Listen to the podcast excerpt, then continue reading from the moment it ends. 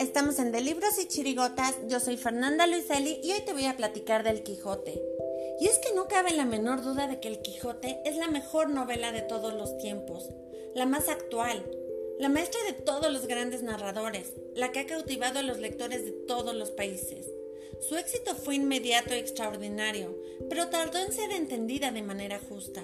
Durante los siglos XVII y XVIII se leyó como una obra cómica. Fueron los románticos europeos, hablo de ingleses, alemanes y rusos, los que reconocieron su valor trascendental. Entusiasmó a los maestros de la novela clásica como Stern, Dickens, Stendhal, Galdós o Dostoyevsky. Cualquier lector actual puede ver que es la primera novela moderna que se anticipa muchas técnicas narrativas contemporáneas. La realidad problemática, el realismo de almas y no de cosas, el perspectivismo, el narrador no fiable, la metaliteratura, el humor como una técnica literaria de la libertad. Y más importante que la técnica es el espíritu. Llamamos ahora quijotismo la defensa de los principios morales más elevados. Así el heroísmo. Leoncitos a mí, clamaba Don Quijote. La libertad. Libre nací y en libertad me fundo. La dignidad de cualquier ser humano. Sábete, Sancho, que no es un hombre más que hombre, sino hace más que otro. El cristianismo interior, de raíz erasmista de don Diego de Miranda, un santo a la jineta, laico le diríamos hoy, la tan española ética del esfuerzo y no del éxito. Bien podrán los encantadores quitarme la aventura, pero el esfuerzo y el ánimo será imposible. Al final, la dignidad para afrontar la hora de la verdad. En los nidos de antaño no hay pájaros o gaño. Decía Navarro Ledesma que la segunda parte del Quijote no es literatura, como no son pintura las meninas. El gran arte supera todos los límites de la técnica y la historia. Nos enseña a entender el mundo y a entendernos a nosotros mismos. Resumía Antonio Machado que leyendo a Cervantes le parecía comprenderlo todo. Subrayo yo toda la infinita complejidad de la realidad del ser humano. No existe una novela más universal, lo proclamó Dostoyevsky. Es la última y más sublime palabra del pensamiento humano. A la vez, es un símbolo de España, y así ha sido siempre. Para Carpentier no tuvo España mejor embajador.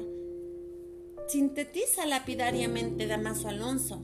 Es la fe de España. Él es España la mejor España, por supuesto, la de Velázquez y Galdós, San Juan de la Cruz y Goya, Manrique y Falla, la que nos compensa de tantas miserias, la Biblia de los españoles.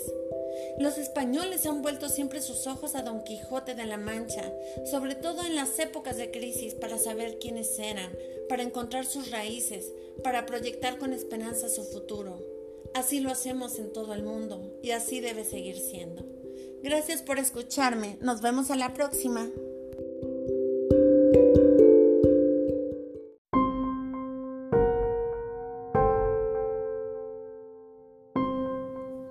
Hola, estás en De Libros y Chirigotas. Yo soy Fernanda Luiselli y esta es la segunda parte del Quijote. En esta te voy a platicar un poquito de qué trata la obra. Se ha dicho relativamente que Don Quijote de la Mancha, más conocido como El Quijote, se escribió como una sátira de los libros de caballería.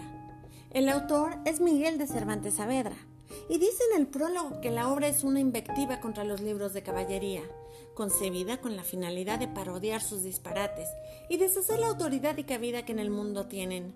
En este orden de ideas, la obra narra las aventuras de un hidalgo llamado don Alonso Quijano, este vivía en la región de La Mancha, Castilla. Era el dueño de unas tierras de muy poquito valor. Su afición a la lectura de novelas de caballería le trajo funestas consecuencias. Perdió el juicio y decidió hacerse caballero andante con el fin de deshacer agravios, proteger desvalidos, enderezar entuertos, en fin, hacer todo aquello que, según había leído, solían hacer los caballeros andantes.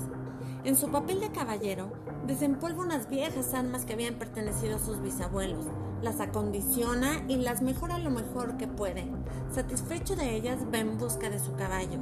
Tardó cuatro días para ponerle nombre a su Rocín, un caballo flaco y desgarbado, que llamó Rocinante. Puesto ya el nombre a su caballo, decidió buscar uno para sí mismo, tarea que le llevó ocho días Finalmente honró su linaje y su patria, como había leído que hacían los caballeros, y escogiendo el muy sonoro nombre de Don Quijote de la Mancha. Solo faltaba una dama a quien dedicarle sus preciadas y valerosas aventuras. Para ello, volvió su atención a una campesina de quien estuvo enamorado hace un tiempo, Aldonza Lorenzo, originaria del Toboso, y le coloca un hombre que a su forma de ver era peregrino y significativo, digno de la dama de sus pensamientos, Dulcinea del Toboso. Finalizados los detalles y provisto de sus armas, sale en busca de aventuras. Su primera salida es la ocasión para ser armado caballero. Según lo que se creía, eran los rituales de la ley de caballeros andantes.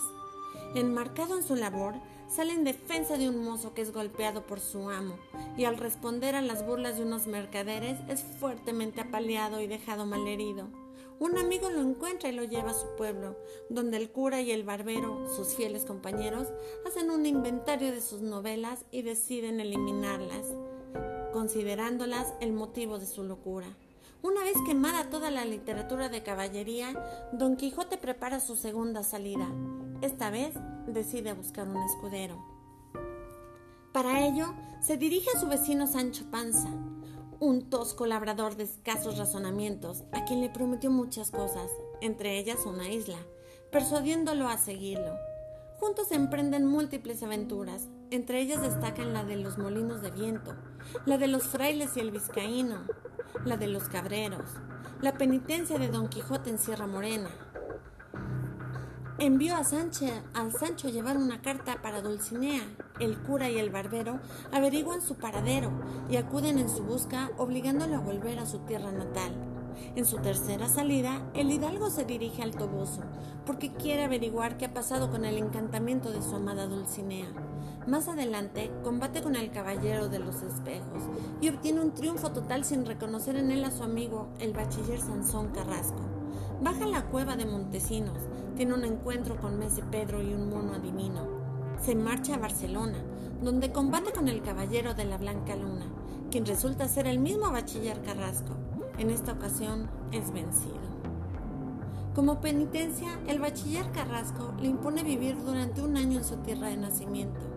Regresa a su aldea, quiere ser pastor, pero la nostalgia hace presa de él, cae víctima de una enfermedad y de pronto recobra la razón, aborrece las novelas de caballería, elabora y redacta su testamento y muere ante la consternación de sus amigos.